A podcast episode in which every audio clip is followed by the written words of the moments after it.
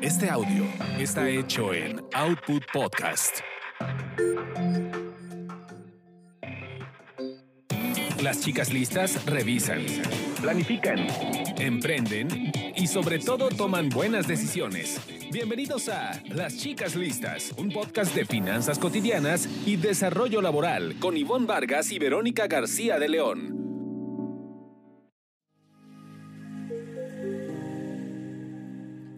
¿Qué tal? ¿Qué tal? ¿Cómo están todos, todas? Bienvenidos a su podcast Chicas Listas.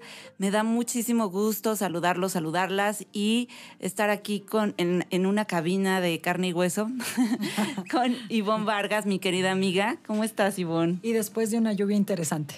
Me da mucho gusto y de un tráfico más. Y que estemos grabando un episodio más de Chicas Listas. Antes de arrancar, como siempre, les pedimos que nos comenten sus inquietudes sobre los temas que presentamos, también ideas de qué quisieran que estemos platicando en este podcast Chicas Listas y lo pueden hacer a través de nuestras redes. En Twitter nos encuentran como arroba las chicas listas y en Instagram Chicas Listas Podcast. Así es, y justo una inquietud de, de ustedes nos llevaron a este tema que van, eh, van a escuchar en unos momentos más a un experto en eh, hipotecas y vivienda. ya lo presentaremos, pero pues sí, la inquietud es, es momento de comprar casa, cómo hacerlo o mejor lo dejamos para después. Eso es lo que vamos a resolver en unos minutos más.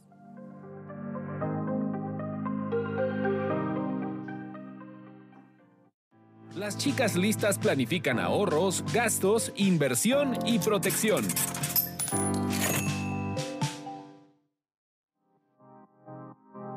Y Ivonne, tú no sé cómo estés ahorita en el, en el plano eh, de vivienda. Yo tengo una hipoteca que todavía le queda pues, creo que como 15 años. este, pero bueno, cuando yo adquirí esta hipoteca, y mi, mi casita, pues mi departamento fue creo que uno de los mejores momentos que, en los que estaba la, el mercado inmobiliario y, el mercado hipotecario, con tasas eh, pues muy, empezaban a estar ya muy bajas, pero el, digamos, el costo anual total que, que comprende el interés de la hipoteca más otros costos de la, de la misma, estaba en 12% y como tal el crédito hipotecario en en, en 8%, que es muy bueno. Pero bueno, pues en este entorno donde hay inflación altísima de 8%, la mayor en 20 años, y, y se prevé que siga subiendo, y donde pues la gente está apretada de dinero por los costos, por precisamente la inflación, pues no se ve un panorama tan, tan fácil. como como lo sientes tú? Sí, fíjate que esta plática, Vero, a mí me cae muy bien la conversación que vamos a tener con Fernando y ahorita se los vamos a presentar ya un poco más en detalle, porque estoy justo en esa idea o en esa decisión de querer comprar una casa. Y yo creo que en este momento, no solo yo, lo he comentado también con algunas amigas, me han dicho es que estamos como muy bombardeadas con información de que hay inestabilidad eh, en la economía, el tema de la inflación. Entonces, pues yo no sé si ahora es un buen momento para una casa, ¿no? E, esta, este porcentaje que tú nos dabas es un porcentaje muy bueno, eh, que hoy no sé si, si esté en esa línea, porque nuestra impresión, ya no lo comentará Fernando, es que es mucho más alto. Sin embargo, puede ser una, puede seguir siendo una buena inversión. Entonces, yo, ¿en, qué momento estoy? En el de la duda. No sabría si dar eh, ese paso y si al final pensaría mejor en eh, una inversión o seguir ahorrando y moverlo o comprar después. En fin, nos va a, desatorar mucho Fernando. Sí, pues les presento a Fernando Soto Hey. Él es eh, director y fundador de Tu Hipoteca Fácil y pues eh, esta empresa tiene casi 20 años y él también como experto, pues no tiene, tiene muchos años tratando estos temas, entonces pues toda la confianza, eh, yo lo he entrevistado infinidad de veces, y toda la confianza como, como para resolver dudas. ¿Cómo estás, Fernando? muchas gracias por, por, por, estar con nosotros. Bienvenido. Gracias, mi querida Ivonne. Gracias, mi querida Vero. Claro que es un placer estar contigo siempre y platicar. Y ahora con Ivonne también vamos a resolver una que otra duda y vamos a, a destrabar aquellas personas que están en la, en la incertidumbre sobre si es o no un buen momento para comprar, si es buen momento comprar o rentar. De hecho, el día de ayer hicimos un podcast, bueno, podcast, un, Facebook Live e Instagram Live sobre precisamente entre comprar y rentar, qué es mejor. Y, y pues parte de eso es lo que vamos a platicar hoy, que me va a dar muchísimo gusto para que todas las personas que, que las escuchan, eh, pues tengan una guía un poco más clara de lo que puedan hacer eh, en términos de formación de patrimonio. Así que yo encantadazo de platicar con ustedes. Pues vámonos, nos arrancamos con la primera pregunta. ¿Si es buen momento para comprar o lo dejamos para después? Mira, hay una gran incertidumbre a nivel mundial por el tema de la inflación. Eh, la buena noticia es que toda esta incertidumbre, toda esta inflación va a pasar. Eso, ¿Por qué? Porque históricamente lo hemos visto que sucede así y las inflaciones se controlan, la producción de bienes y servicios se llega al nivel adecuado y, se, reactiva. Y esto tiene que ver con factores como la pandemia, en donde se interrumpieron las cadenas de producción de una gran cantidad de bienes y servicios y por supuesto también el tema de la guerra en Ucrania, ¿no? que, ha generado incertidumbre y ha generado una escasez de ciertos bienes y, servicios y eso ha hecho que eh, a nivel global pues incrementen los precios en general. La buena noticia es que va camino para resolverse. Eh, yo lo veo resolviéndose por ahí del segundo semestre, perdón, trimestre, finales del segundo trimestre, principios del segundo semestre del 2023. Pero eso no, eso no es una, eh, eso no es un impedimento para que nosotros compremos nuestra casa, nuestro DEPA hoy, y más si lo hacemos utilizando los beneficios del crédito hipotecario. Lo voy a platicar ahorita muy fácil. Es como, como yo explico las cosas, trato de hacerlo, mi querida Ivonne y, Ibero, eh, trato de hacerlo de una forma que sea fácil de digerir para que las personas digan, ah, caray, pues no estaba tan difícil, tiene su grado de gracia, pero no es difícil y lo hacemos con mucho gusto. Entonces, la respuesta es, ¿es un buen momento para comprar? La respuesta es sí. ¿Por qué? Más bien, sí, pero ¿y por qué? Sí, sí es buen momento para comprar. Me gustaría, mientras te escucho, te pregunto muy rápido porque fue un comentario de, la audiencia, ¿no? Que nos decía, es que a lo mejor era buen momento cuando empezó la pandemia y que salían muchas propiedades a la venta, este, casas, departamentos, pero ahora te dicen, no, como que ya se está nivelando la situación y entonces ya te va a salir más caro y, eh, o hazlo ahorita antes de que acabe este sexenio porque después no sabes cómo van a estar. Entonces, a partir de ese tipo de comentarios que sugieres? Mira, si es un buen momento cuando tienes el dinero suficiente ahorrado para el enganche y un ingreso recurrente más o menos estable. No existe nadie que tenga plena certidumbre de que los próximos 15 años o 10 años vamos a tener el ingreso que tenemos, pero en general la mayoría de las personas pues mantenemos nuestro nivel y vamos creciendo poco a poco. ¿Qué es lo primero que tenemos que entender? Que cuando compramos una casa o un departamento estamos formando patrimonio y es un proceso, no es un acto repentino. Eh, las personas, salvo que seas político o familiar o amigo de políticos, pues no generamos riqueza espontánea. A nosotros nos cuesta trabajo, ahorramos durante el tiempo y con este ahorro podemos comprar las cosas como una casa.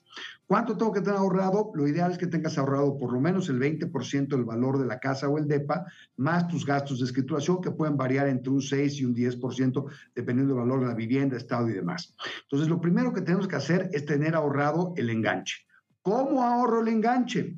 Ahorro el enganche destinando el 30% de mi ingreso bruto mensual, es decir, antes de impuestos, al ahorro. Oye, Fer, pues que no puedo porque yo rento y si rento, pues no puedo ahorrar el 30%. Entonces, perfecto, tú vas a tener que ahorrar el 40% de tu ingreso entre la renta y el ahorro. Es decir, si tú destinas el 25% de tu ingreso al pago de la renta, pues vas a tener que ahorrar el 15% adicional para llegar al 40%, para que en el transcurso de los próximos años tú juntes el dinero suficiente para poder comprar tu casa o tu depa. O vete, a, vivir, con tu mamá. o con tres roomies, porque es que además las, las rentas están caras. A ver, si uno se pone a pensar, pues a lo mejor la decisión sería, si quiero comprar en tantos años, me, salgo un año y me voy con mi mamá o, agarro un departamento en el Estado de México que no sé la Ciudad de México. Le acabas de dar en el clavo. A ver, señoras, señores, jóvenes y jóvenes. ¿Ok? A ver, no hay necesidad de salir, salir de casa de sus papás. Es una necedad, esa independencia tan deseada que todos tenemos. Hoy en día, como ha pasado en Estados Unidos antes de la pandemia y durante la pandemia, muchos de los jóvenes regresaron a vivir a casa de sus papás porque se dieron cuenta que era una locura estar pagando una renta, un mantenimiento de algo que pues básicamente te da cierta privacidad, pero hasta ahí. Y entiendo que es un proceso de vida y demás, y no quiero que vean en casa a sus papás hasta los 40, no, por ningún motivo.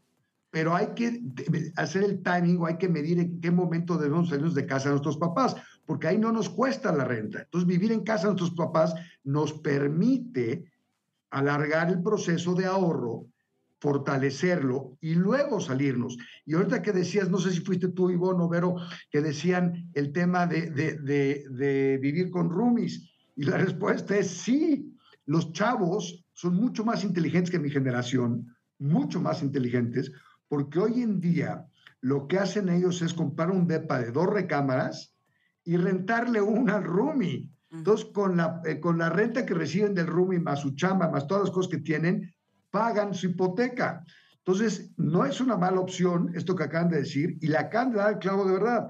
Yo sé que todos queremos la independencia y salir a la vida y comernos el mundo y hacer las cosas que queremos, pero el timing o, el momento idóneo para hacerlo, pensando en formar patrimonio, debe ser de tal forma que nos permita hacerlo en forma ordenada, porque si no, sí va a estar más canijo el ahorrar, el, el, el enganche y, luego pues este, empezar con este proceso de vida. Pero recuerden que es un proceso, no es espontáneo, no es de repente, e, implica disciplina, implica eh, eh, eh, pues, ser un poco más frugales, esa palabra que, que yo la oí por primera vez en una plática con Sofi Macías y Regina Reyes Heroles, otras dos mujeres muy fregonas, este, dedicadas al tema de las finanzas personales, las dos. Claro, sí, les mandamos este, saludos. Y ya, ya han estado aquí en, en Chicas Listas. sí, son, gran, gran aliada. Yo, las quiero, no sé cómo las quiero, las admiro muchísimo. Este, pero la palabra frugal, tenemos que ser un poco más frugales, tenemos que ser mucho más conscientes de nuestros gastos ordinarios para efecto de no caer en excesos.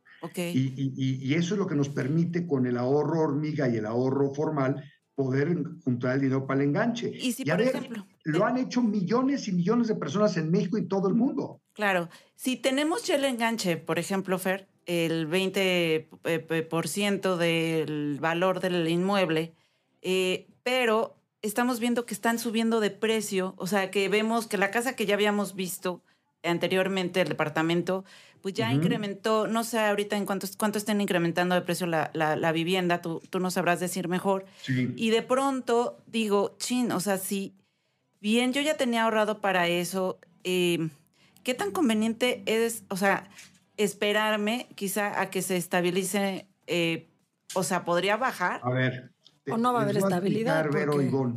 en México, históricamente, el precio de los inmuebles se mantiene por encima de la inflación. Es decir, la plusvalía es mayor a la inflación. En estos momentos que estamos viviendo complicados, a pesar de estos momentos, hay muchos estados, hay muchas ciudades y hay muchas zonas dentro de las ciudades que han tenido plusvalía muy importante, otras que se han mantenido más o menos igual y algunas han tenido minusvalía. ¿De acuerdo? Entonces, e invertir en, en bienes raíces, invertir en tu casa tu departamento, históricamente en México siempre te va a proteger de la inflación y se va a ir incrementando el precio en el tiempo. No es un bien que tú dices, bueno, no me espero, me espero dos años para comprarlo y va a costar lo mismo. No. la tendencia es que se aprecien en el tiempo. Hay momentos en los que pueden bajar de precio, sí. Hubo un momento en la pandemia, al principio de la pandemia, donde desarrolladores que tenían algo de inventario, con tal de deshacerse del inventario, porque necesitaban tener liquidez, bajaron los precios en forma significativa y, colocaron su inventario. La realidad de las cosas es que hoy ya no estamos viendo eso. Y sí, entre más te tardes tú en juntar tu enganche, más te vas a tardar en comprar tu casa. Pero eso no significa que no lo puedas hacer. Te voy a dar un ejemplo muy puntual. El otro día en un programa, bueno, hace otro día, hace tres años, casi tres años, un programa de Marta de Baile, otra chica eh, lista y fregona, este, eh, me escuchó una chava de Puebla platicando y me buscó al día siguiente y me dijo, oye, Fer, es que yo quiero, yo quiero comprar mi casa, quiero comprar una casa de un millón y medio de pesos, gano tanto, no sé qué, ¿qué hago?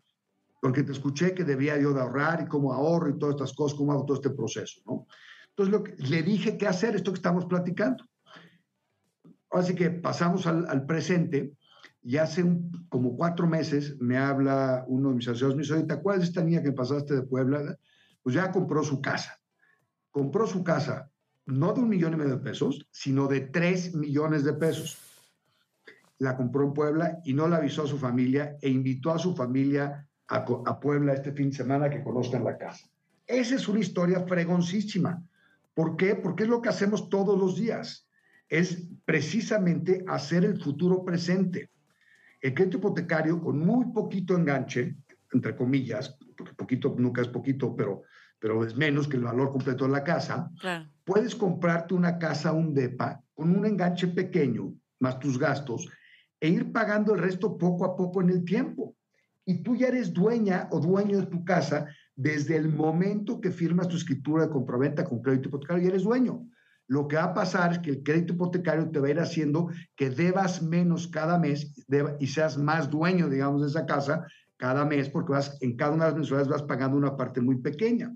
Y eso me lleva a anticipar un poquito, Vero e Ivonne, a cuál es el crédito hipotecario adecuado, que es pesos, tasa fija y 15 años. Ahorita entramos por eso ahorita que nos los tomen como dogma de fe, ¿no? Pero es lo que tenemos que hacer. Entonces, millones de personas en este país, de todos los niveles socioeconómicos, lo han hecho. No hay razón por la que las personas que nos están escuchando ahorita y que escuchen el podcast en el futuro no puedan hacerlo. Y, y, ahorita que dijiste tasa, eso me llevó a pensar en el incremento en las tasas de, de interés, la tasa de referencia de este, del Banco de México, que también ha ido subiendo, y qué tanto se están encareciendo también ahorita las tasas de los créditos hipotecarios. Mira, la tasa de referencia del Banco de México viene de 3 a 8.25 hoy. Hoy está la tasa de referencia en 8.25. Es un incremento muy significativo y se ha aplicado para procurar reducir la inflación, al desincentivar el consumo de las personas, ¿no? Ahora, los bancos han hecho un trabajo extraordinario porque han movido las tasas muy poquito. Sigue habiendo hoy en el mercado productos de crédito hipotecario de tasas del menos del 9%. Y eso es cuando tienes una TIE cercana al 9%. Entonces, eso es muy importante que lo veamos porque los bancos han preferido de alguna manera sacrificar un margen de utilidad, pero seguir generando crédito hipotecario porque es un negocio a largo plazo, porque es un magnífico negocio donde hay una tasa de morosidad muy baja.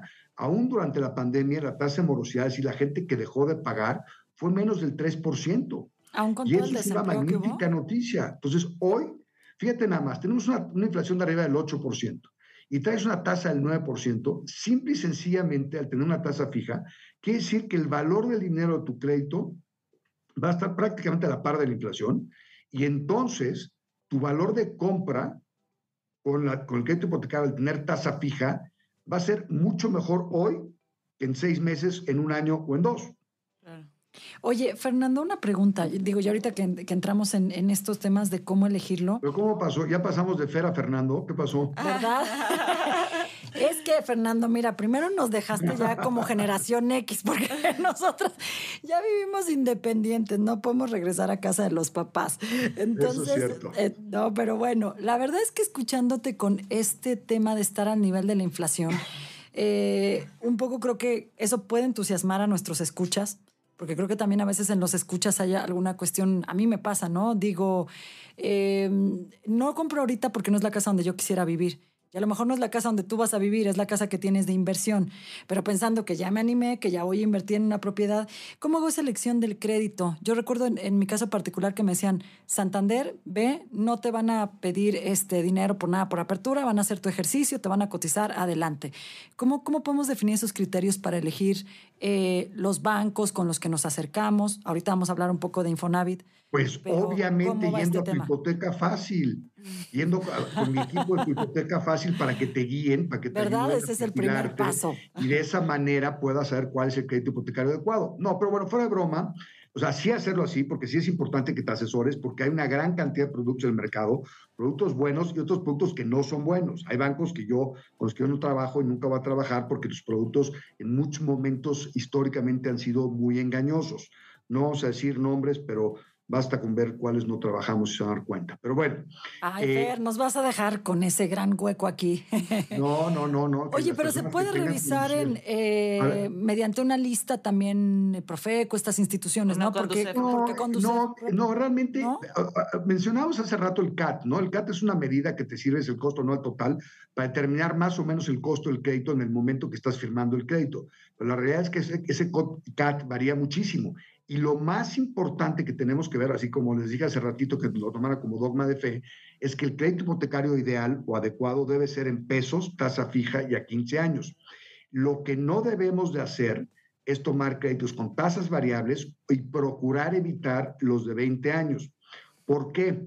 Porque la diferencia en la mensualidad entre 15 y 20 años es muy chiquita y en el crédito de 15 años amortizas, es decir, pagas mucho más capital en cada una de las mensualidades que en el crédito a 20 años. Y eso hace que el costo financiero del producto a 15 años sea mucho más bajo que el costo financiero del producto a 20 años. En otras palabras, en, muy puntuales numéricas, en 8 años de vida de un crédito, comparando el de 15 contra el de 20, el que contrató el de 15 años debe 60% menos capital que el contrató el crédito a 20 años. Y eso es una fortuna. Entonces, nosotros tenemos que procurar contratar el crédito a 15 años por esa razón. Y, te doy un ejemplo súper sencillito. Por cada millón de pesos de crédito hipotecario hoy, eh, agosto de 2022, estás pagando a 20 años pesos más, pesos menos, 10.500 pesos mensuales. Eh, a, 15 años estás pagando pesos más, pesos menos, 11.500 pesos mensuales. Te fijas, la diferencia son mil pesos, no es una gran diferencia, pero financieramente se hace un enorme efecto positivo contra tal de 15 versus el de 20, por esa razón. Ok, muy, pues muy interesante. Oye, y, y cuando se trata de, de, las mensualidades, o sea, ¿cuánto debo de considerar pagar, o sea, de mis ingresos para que de alguna manera yo sepa que va a ser una, una mensualidad eh, eh, cómoda. O sea, ¿qué porcentaje? Contando igual el, mantenimiento, no sé. Hay una reglita general que te establece que las personas no debemos de destinar más del 30% de nuestro ingreso bruto mensual, es decir, nuestro ingreso antes de impuestos, para el pago de vivienda. Y por vivienda se entiende rentar o la hipoteca. Entonces, si yo gano 40 mil pesos mensuales, quiere decir que yo puedo destinar al pago de mi vivienda 12 mil pesos mensuales. 12 mil pesos mensuales me compran un crédito de más o menos 1.150.000 a 15 años y de 1.050.000, perdón, a, 20 y 1.050.000 a 15 años. Entonces, es muy importante que lo tengamos así de claro, porque las personas es lo que podemos hacer. Ahora, hay otra reglita que se suma a esa. Nosotros no podemos tener una deuda superior al 40% de nuestro ingreso bruto mensual, sumándole los compromisos de pago actuales que tenemos reflejados en buró de crédito al pago de la mensualidad que pagamos o pagaremos en el futuro con el crédito hipotecario. Ok, o sea, eso, eso incluye otro tipo de, deudas, digo, de servicios que estemos pagando eh, con nuestra tarjeta, ¿no? O de... Tarjetas de crédito, coches, eh, créditos personales, eh, créditos estudiantiles, eh, etcétera, etcétera, etcétera, ¿no? O sea, compromisos de deuda, de pago de deuda pues mensual. tendría que estar la gente muy organizada en términos de ahorro. No sé, me pongo a pensar en, en si gano 40 y pago 12 renta. ¿Dos? 12, 12 ah. mil de renta. Ajá. Que en la ciudad, de repente en ciertas zonas, hoy no encuentras nada abajo de 16 o de 17. Sí me quedaría claro que de repente hay que irte con tus roomies, ¿no? O sea, porque, porque también lo que tú hablabas hace rato de las zonas donde comprar, eh, bueno, aquí hemos tenido escuchas que, han, que pagan hoy una hipoteca que se acerca a los 40 mil pesos. Es una locura por comprar un departamento historia más alto, ¿no? De una chava fregoncísima, ella es curadora, una súper curadora súper fregona de, arte. Ella estaba pensando comprar un departamento en Nuevo Polanco o en Polanco. Entonces, cuando me senté con ella, le dije, no, no te va a alcanzar. No, pero ¿cómo me dice eso? Espérame tantito. No, no, no, no te va a alcanzar. tienes que irte a Interlomas o tienes que irte a la Herradura o tienes que irte a, empezar a dar opciones, ¿no? En términos de valor de vivienda. Entonces al principio me mentó la madre con mucho cariño, este, pero me lamentó. Me dijo, es que no puede ser. Que Le dije, a ver, tú me preguntaste y yo te estoy contestando. Yo te estoy asesorando y te voy a decir la verdad porque no se trata de decirte otra cosa. Bueno, para hacerles el cuento largo corto, encontró un departamento precioso en la herradura, precioso, y estamos en ese proceso de que compre ese departamento para que pueda... Oye, es que tengo que remodelarlo. ¡Qué bueno! Eso te va a permitir ponerlo más bonito y te va a permitir generarle un valor adicional al departamento. Lo cual nos llevaría a preguntarte este, de lo viejo contra lo nuevo. O sea, cuando comprar un, comprar un departamento este, usado, pues ya con sus más de 20 añitos, 30 o algo, o la preventa. Mira, depende. Eh, el comprar vivienda usada siempre tiene un valor de plusvalía muy interesante, porque procuras normalmente agregarle valor con una remodelación de cocina, baños, pisos, etcétera, etcétera, etcétera. Entonces, normalmente cuando tú compras una vivienda usada tiene un precio un poco más bajo que una vivienda nueva. ¿Por qué? Porque no está disponible inmediatamente para vivirla o porque tienes que invertirle para adecuarla eh, y quitarle lo, como dicen los gringos, dated, ¿no? O sea, la fecha de cuando se hizo, porque ya sabes, que los acabados son muy de ciertos tiempos de modas donde había ciertas cosas de moda. Entonces, ¿es recomendable comprar cosas usadas? Sí. ¿Meterles una lana? Sí. Y cuando, lo que pasa, si tú un departamento de 3 millones de pesos y le metes 500 mil, el departamento no vale 3 millones 500, el departamento vale prácticamente 4 millones de pesos, con esos 500 mil que le metiste. ¿Por qué? Porque no es, no es directamente proporcional la inversión a lo, que, a, lo que, a lo que incrementa el valor del departamento. Lo que sí es importante tener en cuenta es nunca invertirle a un departamento algo arriba de lo que la zona está en promedio. O sea, eh, si tú compras un departamento de 3 millones de pesos, no le vas a meter acabado un departamento de 9 millones o, de 15 millones o de 20 porque cuando no tú tienes dinero, ¿no? te exacto, no te lo van a pagar y te van a decir, hace muchos años ah, había una operación muy simpática de un cuate que vivía en unos edificios que están ahí por este, el circuito, ah, pues muy cerca donde ustedes están ahorita en el estudio, este, en circuito interior, este, eh, eh, del lado izquierdo, unos departamentos horrorosos de colores, ¿no? Ya seguramente los ah, ubican perfecto. Sí. Bueno, este Dijiste colores y sabemos a qué te refieres. Exacto, ya sabes cuáles. Bueno, ese, un cuate ahí le metió acabados a ese departamento como si viviera en la colonia Roma, o no te voy a decir las lomas, pero, pero sí le metió unos muy buenos acabados, mucho más arriba de lo que valen en ese, en ese condominio. Entonces llegó nuestra clienta a comprárselo y este cuate pretendía vendérselo a una cantidad mucho más alta de lo que realmente valía en la zona. Entonces, mi respuesta a la clienta fue, perdón, sí, sí sé que será muy bonito porque los acabados están padres, pero no los vale. Cuando se haga el avalúo, pues tendrá un impacto marginal por arriba de los demás que están en ese conjunto, pero no creas que mucho. Se ofendió el vendedor y todo el rollo. Total, se hizo el avalúo, no salió en el monto que quería este cuate y la señora acabó comprando otro departamento en ese mismo conjunto, este, con, con, con los acabados acorde con el conjunto. Claro. Claro, sí, pues sí. Es un elefante blanco, en otras palabras, no hay que comprar elefantes blancos. Perfecto. Oye, pues hay un tema que antes de acabar, porque el, tiempo ya se nos, se nos, se nos agota. Porque es que tienes que regresar más bien. Sí, no, no, no, queremos que, que este, Las veces que quieran, cuando quieran, yo feliz de la vida. Gracias. Pues Infonavit, Infonavit, Cofinavit, eh, hay cambios que, que pueden ser Mm, benéficos en este momento para quienes tienen este beneficio, ¿no? Eh, ¿Nos puedes platicar algo?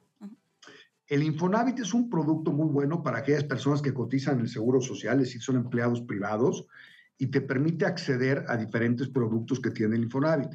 Uno es el crédito tradicional, que yo no recomiendo a nadie que gane más de 15 mil pesos porque la tasa hoy es de 10.45. La buena noticia es que ya desde el sexenio con Peña Nieto desaparecieron los créditos en salarios mínimos y yo, literalmente, porque eso es una cosa que logré yo, es eh, convencer al Infonavit que sustituyera todos los créditos que tenían vigentes en salarios mínimos que están al corriente de sus pagos, que son poco más de 3 millones, que los sustituyeran a pesos para que no siguiera incrementándose la mensualidad y la deuda año con año. Eso es algo fabuloso. Ahora, también está el secreto, el crédito tradicional, no lo recomiendo, salvo que eh, te ganes menos de 15 mil pesos o tengas un pésimo buró. Salvo esas dos razones, o seas muy necio, no te recomiendo el crédito puro de Infonavit. Luego tiene un producto que se llama apoyo Infonavit, que este es un producto que te permite que las aportaciones futuras de tu patrón se vayan a pagar tu crédito hipotecario, lo sumas al crédito hipotecario y entonces tus aportaciones se van a ir a pagar el crédito hipotecario. Y existe otro producto que se llama Cofinavit, que te permite sacar el saldo de la subcuenta de vivienda más un pequeño crédito que te da el Infonavit con una tasa muy alta, eso es lo malo de este producto, más el crédito bancario, más lo que tienes ahorrado. Y las aportaciones futuras del patrón se van a ir primero a pagar el crédito hipotecario de Infonavit y después se irán a pagar el crédito hipotecario bancario. En el caso de Cofinavit, lo más recomendable siempre es sacar el, el, ah, el, ah, el saldo a su cuenta de vivienda y procurar liquidar el el crédito, la porción del crédito Infonavit antes eh, con las aportaciones adicionales que puedas hacer que el crédito bancario. Ok. ¿En cuánto está la tasa de ahorita del crédito Cofinavit? Mira, del 10.45. O sea, es muy alta. ¿Y las tasas bancarias, dices las tasas de créditos bancarios todavía 9, 9.25, 9.50 y, y en algunos casos abajo del 9%. Ok, ok, bueno.